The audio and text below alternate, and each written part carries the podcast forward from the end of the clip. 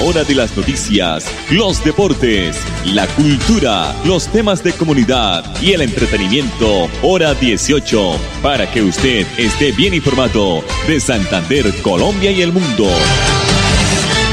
Hora 18. Dirige Alex Monsalve a través de Radio Melodía 1080M, la que manda en sintonía. A esta hora, dirige el informativo Hora 18, Alex Monsalve.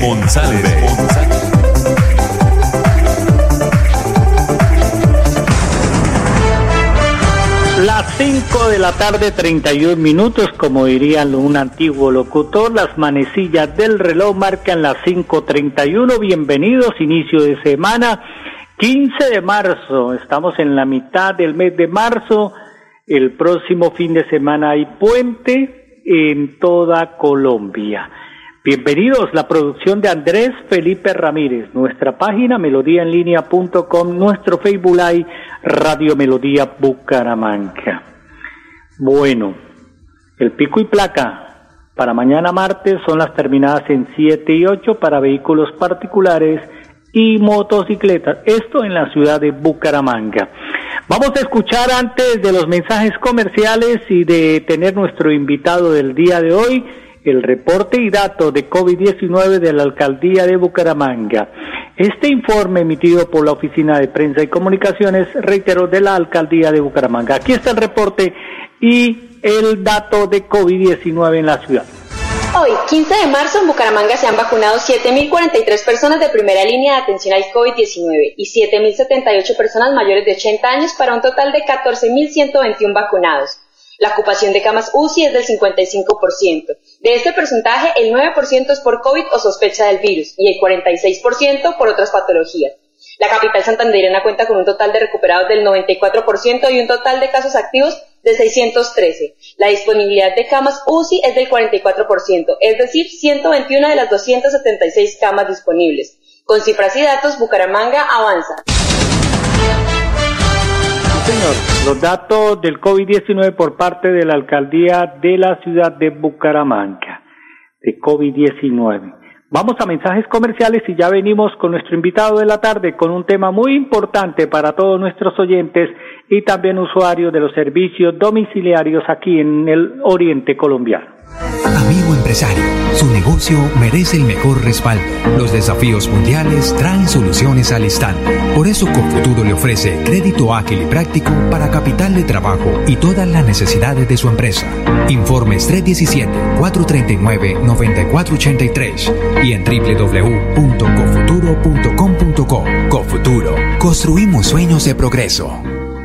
Papi, ¿ya renovó el seguro obligatorio en manejar limitada? No, mi amor. Cuidado, Grupo Manejar informa a todos los conductores y dueños de vehículos particulares y públicos. Renueve el seguro obligatorio original con el Grupo Manejar. Pague sus impuestos o la revisión técnico-mecánica. Puede hacerlo directamente en nuestras oficinas o a través de nuestra página web. Nosotros le enviamos el seguro a su domicilio. Para más información, comuníquese al PBX 683-2500. 683-2500. Y recuerden, manejen todos sus seguros con el Grupo Manejar. Cuando pagas tus impuestos en Financiera como Ultrasan, ganas por partida doble. ¿Doble? ¡Claro! Estás al día con tus impuestos y tienes la posibilidad de ganarte uno de los grandes premios que tenemos para ti. Participar es muy fácil. Ven ya a Financiera como Ultrasan y paga tus impuestos. Tú puedes ser el próximo ganador. Nuestros hermanos, abuelos, tíos, amigos y familiares mayores a 80 años serán los primeros en recibir la vacuna contra el COVID-19. Famisanar invita a cada uno de sus afiliados a realizar la actualización de sus datos de contacto para que una vez inicie el proceso de vacunación se comuniquen contigo. Ingresa a famisanar.com.co o comunícate al 443-1838 en Bogotá o al 018-041-3614 a nivel nacional. Infórmate, actualiza tus datos y vacúnate. Vigilado Supersalud. Filtraciones, grietas y humedades, Cicaduros. Impermeabilizaciones, dedicados a mejorar y proteger sus inmuebles. Cicaduros. Profesionales en la reparación de estructuras de concreto, lavado y pintura de fachadas, pisos industriales, impermeabilización en acrílicas y en poliuretano. Trabajos garantizados. Cicaduros. Calle 18, número 2307, teléfono 634-3763, celular 315-399-9009. Tu casa ahora es el lugar ideal y Cofuturo te ofrece la oportunidad de renovar los electrodomésticos y víveres fundamentales para toda la familia. Televisores, neveras, lavadoras y muchísimas alternativas para dotar tu hogar están en la calle 48, número 3333. También encontrarás motocicletas, bicicletas, computadores y celulares. Atención inmediata 322-307-0371. Cofuturo, construimos sueños de progreso. Al finalizar la tarde, usted escucha Hora 18 con la actualidad. 5 de la tarde, 36 minutos. Don Henry Plata, presidente de la Defensoría del Usuario de los Servicios Públicos Domiciliarios. Tiene la oficina en la calle 35, número 1417, oficina 204. Ustedes se pueden comunicar con él al 315-816-8028 o al fijo 630-8622. Don Henry Plata, bienvenido, buenas tardes. Muy buenas tardes a todos los oyentes de Radio Melodía. Como dice el eslogan, la que manda en sintonía. Bueno, don Henry, eh, antes de entrar de lleno, para que usted nos haga un análisis de las empresas de servicios domiciliarios, usted fue candidato al Consejo de la Ciudad de Bucaramanga. Estuvo muy cerca de llegar ahí al Consejo. Eh, quiero que me haga eh, eh, un análisis muy breve o muy corto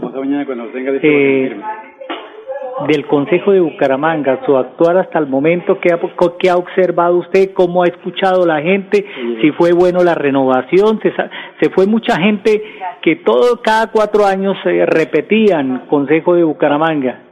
Eh, ahora hay una renovación, pero parece que todos están arrodillados al alcalde de, turno. ¿Qué opinión tiene usted, don Henry Plata? Bueno, mi opinión es de que eh, aquí el adagio cabe muy bien, que no siempre todo lo nuevo es bueno, porque la comunidad expresó su deseo en las urnas, donde cambió el 80% del Consejo Municipal, pero Henry Plata, mirando el desempeño que han tenido estos señores concejales, vemos que el cambio no fue ninguno. Sí, gente nueva, nombres nuevos, pero con los mismos vicios y peores. Y voy a eso que fueron con los mismos vicios peores porque estos concejales nuevos de la Liga Anticorrupción, del Verde y otros ahí, pues se reunieron en, como fue, lo denunció Vanguardia Liberal, se reunieron en Cañaveral en noviembre, donde pactaban las cotas y cómo iba a quedar la Junta Directiva, estoy hablando del año 2019. Entonces, eso era lo mismo eh, que había anteriormente, solo con una condición, que los concejales anteriores, se les veía gestión, se les veía eh, la gana de, de por lo menos llevar algunas obras a sus comunidades, y hoy vemos que esto no pasa. Estos concejales actuales tuvieron la gran oportunidad de exigir los derechos de la comunidad del norte y de los demás que tienen pilas públicas en los asentamientos humanos y no hicieron nada frente a los reclamos y a los lamentos de la comunidad por la falta de agua potable, porque en las pilas públicas el agua solo llegaba tres o cuatro horas en el día y el resto sin agua y ellos tuvieron la gran oportunidad de llegar a la comunidad, no lo hicieron. El mismo alcalde tuvo la oportunidad y no lo hicieron. Por eso, hoy rechazamos la, el oportunismo politiquero del alcalde, donde les negó durante un año el servicio del agua y ahora que viene el Ministerio de Vivienda y Ambiente y incluyó a esos sectores del norte en agua para mi barrio y ahora sí entonces va a haber agua individual para cada casa con medidor, y entonces el alcalde ahora sí dice que sí, que ahora sí vamos a suministrar el agua para mi gente querida. Eso es oportunismo. ¿Por qué? Porque el año pasado él tuvo la gran oportunidad, siendo el presidente de la Junta de del Acueducto, de ordenar al acueducto que le pusiera los medidores a las viviendas que tienen pila pública, pero no lo hizo. Sin embargo, los concejales también se callaron, hicieron caso omiso a la necesidad del pueblo y hoy por eso el pueblo dice, nos engañaron, nos dieron publicidad engañosa y lamentablemente los actuales poco o nada han hecho. Y ahora entonces en alianza con el alcalde pues menos van a hacer porque con la boca llena es mala educación hablar. Don Henry Plata, presidente de la Defensoría del Usuario de los Servicios Públicos Domiciliarios. Ahora vayámonos para el otro lado. El alcalde Juan Carlos Cárdenas. Eh, hace dos, tres años no conocíamos a Juan Carlos Cárdenas. Eh, nos lo vino y nos lo trajo el anterior alcalde, que fue instituido, Rodolfo Hernández. Fue candidato del exalcalde Rodolfo, el ingeniero Rodolfo Hernández. Pero parece que se le salió de, de de los rieles al, al, a, Rodolfo. ¿Cómo analiza usted el actuar hasta el momento del alcalde Juan Carlos Cárdenas? Bueno, el alcalde Juan Carlos Cárdenas cuando fue candidato, pues obviamente era muy sumiso y obedecía las órdenes de Rodolfo, que era el gestor, el mentor y, por qué no decirlo, el autor intelectual de la elección de Juan Carlos Cárdenas. El que puso los votos. El que puso los votos, el que convenció a la gente, el que dijo por las redes, este es mi candidato y por este hay que votar y yo por él pongo la mano al fuego, porque dijo que pues las 20 mil viviendas que él no había podido hacer, este sí las decidió hacer, pero con segundo piso también. Y entonces la gente le comió el cuento y 140 mil ciudadanos fueron engañados y eligieron a este señor. Pero ¿qué pasó? Ya eh, siendo el hombre alcalde, entonces ya las cosas que él hacía a Rodolfo no le gustaron. Rodolfo no le gustaba que él se reuniera con los grupos políticos y este se reunía, entonces empezó a, alejarse, alejarse y la copa que, o la gota que rebosó el vaso fue que eh, Juan Carlos Cárdenas hizo algunos cambios y entre esos sacó un agente de Rodolfo y ahí fue cuando el señor Rodolfo salió por las redes diciéndoles que iba a iniciar la revocatoria de Juan Carlos Cárdenas porque había traicionado los ideales del pueblo. Obviamente entonces viene la pelea entre los dos y ya no dividieron cobijas, cada uno por aparte, y el alcalde Cárdenas pues viene haciendo lo que él bien le parece, obviamente eh, contrariando en muchas cosas al ingeniero Rodolfo, y por eso, si usted mira los que están en la revocatoria, sencillamente fue gente nombrada por Rodolfo Hernández, gente muy cercana a Rodolfo Hernández, y Rodolfo pues no aparece como el comité de la revocatoria, pero sí la gente que está al frente de eso, entre esos eh, don Reinaldo Rueda, que era de ahí de Desarrollo Social, que él era pensionado de la restauría y lo metió ahí Rodolfo Hernández, y luego después, entonces ya en el gobierno de Juan Carlos Cárdenas, sacan a Reinaldo, y entonces Reinaldo se va al frente de la revocatoria. Y obviamente sabemos que Rodolfo no va a estar de frente por dos razones. Una, porque si la revocatoria no se da sería un fracaso y como Rodolfo está aspirando a la, ser candidato a la presidencia, por un lado, y dos, está aspirando a poner alcalde en Girón, pues sabe que cualquier revés que tenga se le daña lo otro. Entonces, por eso él va detrás. Y una revocatoria que ya empezó a caminar y que, cosa contraria, el alcalde no había querido salir a los barrios y ahora sí empezó a salir. Ya tiene tres semanas de que está yendo a los barrios. Ahora sí ya dijo que el agua para los pobres del norte, después de que el ministerio decide aplicar el programa de agua para mi barrio, donde el ministerio coloca una plata y el municipio debe poner otra para darle agua a la gente. Y ahora sí entonces vienen cosas que el alcalde antes no había querido hacer. Ojalá sea este el momento para que el alcalde empiece a recibir a la gente, a la comunidad. Porque, por ejemplo, la comunidad siempre le había pedido citas y no, siempre la había negado y con una buena excusa, que no se podía por la pandemia. Pero yo, eh, mirando unos avisos, dice eh, Juan Carlos Cárdenas que está construyendo la ciudad inteligente, que estamos trabajando para construir la ciudad inteligente. Y entonces uno, como decía, no se pregunta, ¿inteligente en dónde? ¿Quién está trabajando? ¿Cuáles son los resultados? ¿Dónde están las obras? No las hay. No hay obras. Pero la plata, ¿dónde está? Entonces nos preguntamos, ¿plata dónde está? No, no está tampoco. Entonces yo creo que ya es un despertar de los ciudadanos exigirle a este señor que independientemente de su pelea con Rodolfo Hernández, gobierne para el municipio que lo eligió y dé resultados, porque hasta hoy no los hay. Ahí venía mi pregunta, usted casi me la contesta completamente. Ya vamos, vamos para dos años de la administración del ingeniero Juan Carlos Cárdenas. Que poco de obras, ¿no? Eh, Poco de, de saber de su de su qué de su de su mm, como su manual de trabajo no de su de eh, lo que lo que lo que predican los alcaldes eh, en, en obras cuando son candidatos o sea los mismos cuatro años pasó con Rodolfo no ni una obra importante para la ciudad de Bucaramanga solo obras sociales pinturita en algunas canchas en algunos salones comunales entrega de algunos a pavimenta, eh, 100 metros de pavimento, pero parece que Bucaramanga sigue en el retraso, ya ocho años, ¿no? Completamente de acuerdo, ocho años de retraso.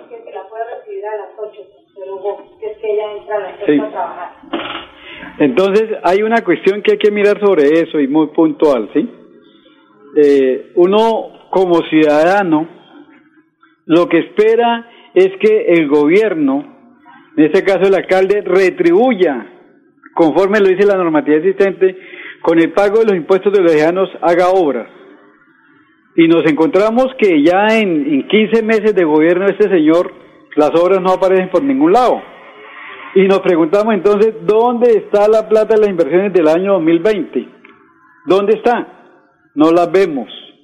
Y ya en el 2021 pues vamos a, entrar en un tiempo de garantías, ley de garantías, y los últimos cuatro meses de este año no podrán hacer contratación, no podrán hacer inversiones por la ley de garantías, porque el año entrante hay elecciones de Senado y Cámara, y entonces no ve uno el actuar rápido de una administración para traer beneficio a la comunidad, y por eso digo que esos avisos que puso es publicidad engañosa, porque habla de que trabajando duro para una ciudad inteligente, y hoy Bucaramanga no, no se puede decir que no hay plata para obras, porque afortunadamente por los 400 años que cumple nuestra ciudad en este año, salió un decreto del gobierno donde por los 400 años de Bucaramanga, la ciudad bonita, tiene un gran capital para invertir en obras, aprobado sin presupuesto, aprobado por el gobierno nacional, donde la administración municipal lo único que tiene que hacer es, es contratar y hacer las obras. Pero tampoco vemos caminando eso, o sea, tampoco es que no hay ni en proyectos, ¿no? No, en los proyectos ni el plan de desarrollo tampoco se conoce. Nada, nada, nada, no se ha materializado para nada. Nada. Don Henry, dejemos el tema del alcalde, eh, vamos a seguir replicando ese tema, lo vamos a tener constantemente usted sobre ese tema. Vayámonos ahora a, a su labor cotidiana, a su labor diaria de defender los intereses de la comunidad, desde la presidencia de la Defensoría del Usuario de los Servicios Públicos Domiciliarios. Bueno, ¿usted a, quién ha visitado más? ¿A la electrificadora? ¿A Banti? ¿Al acueducto? ¿Cómo están las cosas? Banti. En primer lugar, Banti en desconocimiento de los derechos del usuario y en el atraco, esa es la palabra, escúcheme muy bien, atraco, que está haciendo Banti con los comerciantes y que afortunadamente lo ratifican los noticieros de televisión de RCN y Caracol. ¿Qué fue lo que pasó hoy en Bogotá? Que usted me decía extra micrófono que, eh, que había, habían bastantes eh, quejas. llamados de atención, habían marchas en contra de también de, del gas natural de Banti en Bogotá. Porque en Teusaquillo, hoy y la semana pasada en otro perímetro de Bogotá, la gente ya se cansó de aguantar y de que Banti le meta la mano al bolsillo de los ciudadanos. Y hoy textualmente, textualmente, sí, usted mira el noticiero de las seis de la mañana, que, y, que fue como a las siete y veinte, donde salió ese ciudadano comerciante, dueño de un restaurante, y en el noticiero del mediodía, nuevamente sale la denuncia donde el ciudadano dice lo siguiente textualmente. Yo, Julano de tal, dueño de tal restaurante, no voy a aceptar ni le voy a pagar los 18 millones de pesos que Banti me quiere robar y que para yo ganarme esos 18 millones de pesos tuve que trabajar cinco años para poder en el trabajo de cinco años tenerme una ganancia de 16 millones de pesos que ahora Banti en el supuesto caso de que por la pandemia, que mi restaurante estuvo cerrado, usted dice que yo le debo pagar 18 millones de pesos por el supuesto consumo dejado facturar. Y Cobros y abusivos, ¿no? ¿Cómo? Cobros indebidos y abusivos. Cobros indebidos y abusivos con una falencia grave. El artículo 29 y el 86 de la Constitución Nacional dice que todo procedimiento que hagan las autoridades o funcionarios de empresas de servicios públicos deben hacerlo con el debido proceso. Hacer el debido proceso. Y entonces, eh, el ciudadano dice, yo pago 800 mil pesos de gas normales, pero en tiempo de pandemia, donde el restaurante me tocó cerrarlo por orden presidencial, que fue en los meses de 26 de marzo al 30 de agosto del 2020, dijo, mi negocio lo cerré. Entonces la empresa en septiembre va y me hace una visita, y claro, dijo ya en septiembre, como los restaurantes se pudieron abrir, entonces me encuentra que está funcionando en ese mes, y entonces me saca una multa por 18 millones de pesos de supuestos consumos dejados de facturar durante los cinco meses anteriores. Dijo, pero mi recibo de agua, que en tiempo normal pagaba 600, 700 mil pesos, en el tiempo de la pandemia pagué solo el cargo fijo. Y así me sucedió con la luz.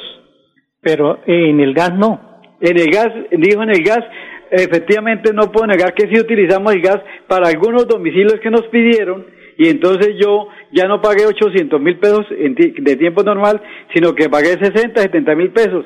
Dijo, pero yo vendía 100 almuerzos diarios en tiempo normal, de febrero para atrás, pero ya en abril, con solo domicilios, vendía 10 almuerzos, 8 almuerzos. Entonces, claro, yo no iba a pagar ya 800 mil pesos de gas porque el consumo ya fue mínimo, y entonces fui, eh, me llegaba el recibo por 70, 80 mil pesos, y eso pagué, que era el consumo mínimo. Pero Gas Oriente, ahora Avanti, me quiere quitar 18 millones de pesos, dijo, y por ningún motivo se lo voy a pagar.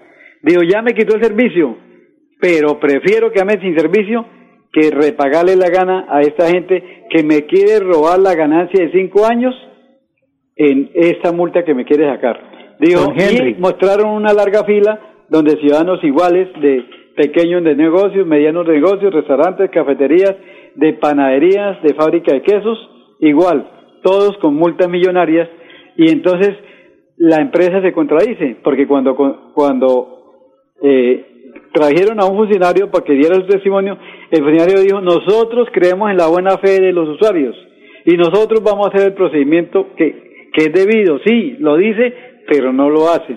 Porque si fuera a creer en la buena fe del funcionario, del usuario, ¿qué debían de hacer? Congelar el valor del servicio, del cobro y no suspender el servicio. Pero no, hicieron al revés. Siguieron con un proceso para cobrar cuentas millonarias y les suspendieron el servicio porque el ciudadano tan pronto llegó la factura no lo pagó. Don Henry. Señor. Un minutico nos queda. Don Henry Plata, presidente de la Defensoría del Usuario de los Servicios Públicos Domiciliarios en el área metropolitana de Bucaramanga, si quieren tener los servicios suyos, eh, una guía, una persona que sepa defenderlos, ¿qué deben hacer, por favor? Deben de llamar a los siguientes teléfonos para poderlo asesorar. Y la asesoría no vale nada. Se les cobra algo si ya vamos a hacer nosotros los procesos. Teléfonos 315 81 68 028 o al 320 294 0440 o al fijo 630 8622. Las oficinas están ubicadas desde hace 20 años en la calle 35, número 1417, oficina 204, centro de Bucaramanga. Aquí asesoramos o vía telefónica o presencial y le decimos qué hacer a los ciudadanos. Si alguien me llama y me pregunta, eso no le cuesta nada al ciudadano, le orientamos qué hacer. Pero si el ciudadano dice, no, yo quiero que usted me defienda, que en lugar de yo pagarle esos 8 o 10 millones a Avanti, entonces usted hágame la defensa para yo no pagar eso, entonces bueno, ahí sí se lo cobra algo mínimo y le hacemos el trabajo y lo representamos. Hoy tenemos resultados. Como es algo normal, ¿no? La semana pasada, sí, es de todos los días nos llegó ya un fallo de una pequeña panadería del barrio de la Experiencia 2, donde le querían cobrar 6 millones 94 mil pesos y ya la misma empresa aceptó que hubo falla en el debido proceso y dice que retira ya del sistema el valor y que no se le va a cobrar. Pero así tenemos resultados positivos todos los días.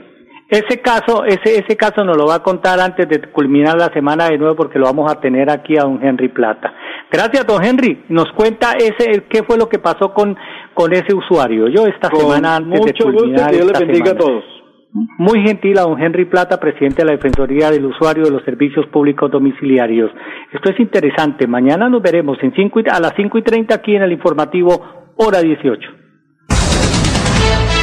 la hora de las noticias, los deportes, la cultura, los temas de comunidad y el entretenimiento. Hora 18, para que usted esté bien informado de Santander, Colombia y el mundo.